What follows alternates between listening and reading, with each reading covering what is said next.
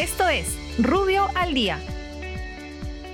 Buenos días, soy Raúl Campana, abogado del estudio Rubio Guía Norman. Estas son las normas relevantes de hoy martes 10 de agosto del 2021. Congreso. El gobierno promulga la Ley de Fortalecimiento, Fomento y Promoción de las Cooperativas Agrarias de Usuarios, así como la implementación del régimen tributario especial del impuesto a la renta y del impuesto general a las ventas. En tal sentido, aprueba disposiciones relativas a los actos cooperativos, personalidad jurídica, constitución y gobernanza, asambleas, integración cooperativa, mecanismos de promoción, así como la transformación, registro y control de las cooperativas. En cuanto al régimen tributario, establece que los ingresos obtenidos por los actos cooperativos se encuentran inafectos al impuesto a la renta y el impuesto general a las ventas, y tasas especiales para los actos no cooperativos.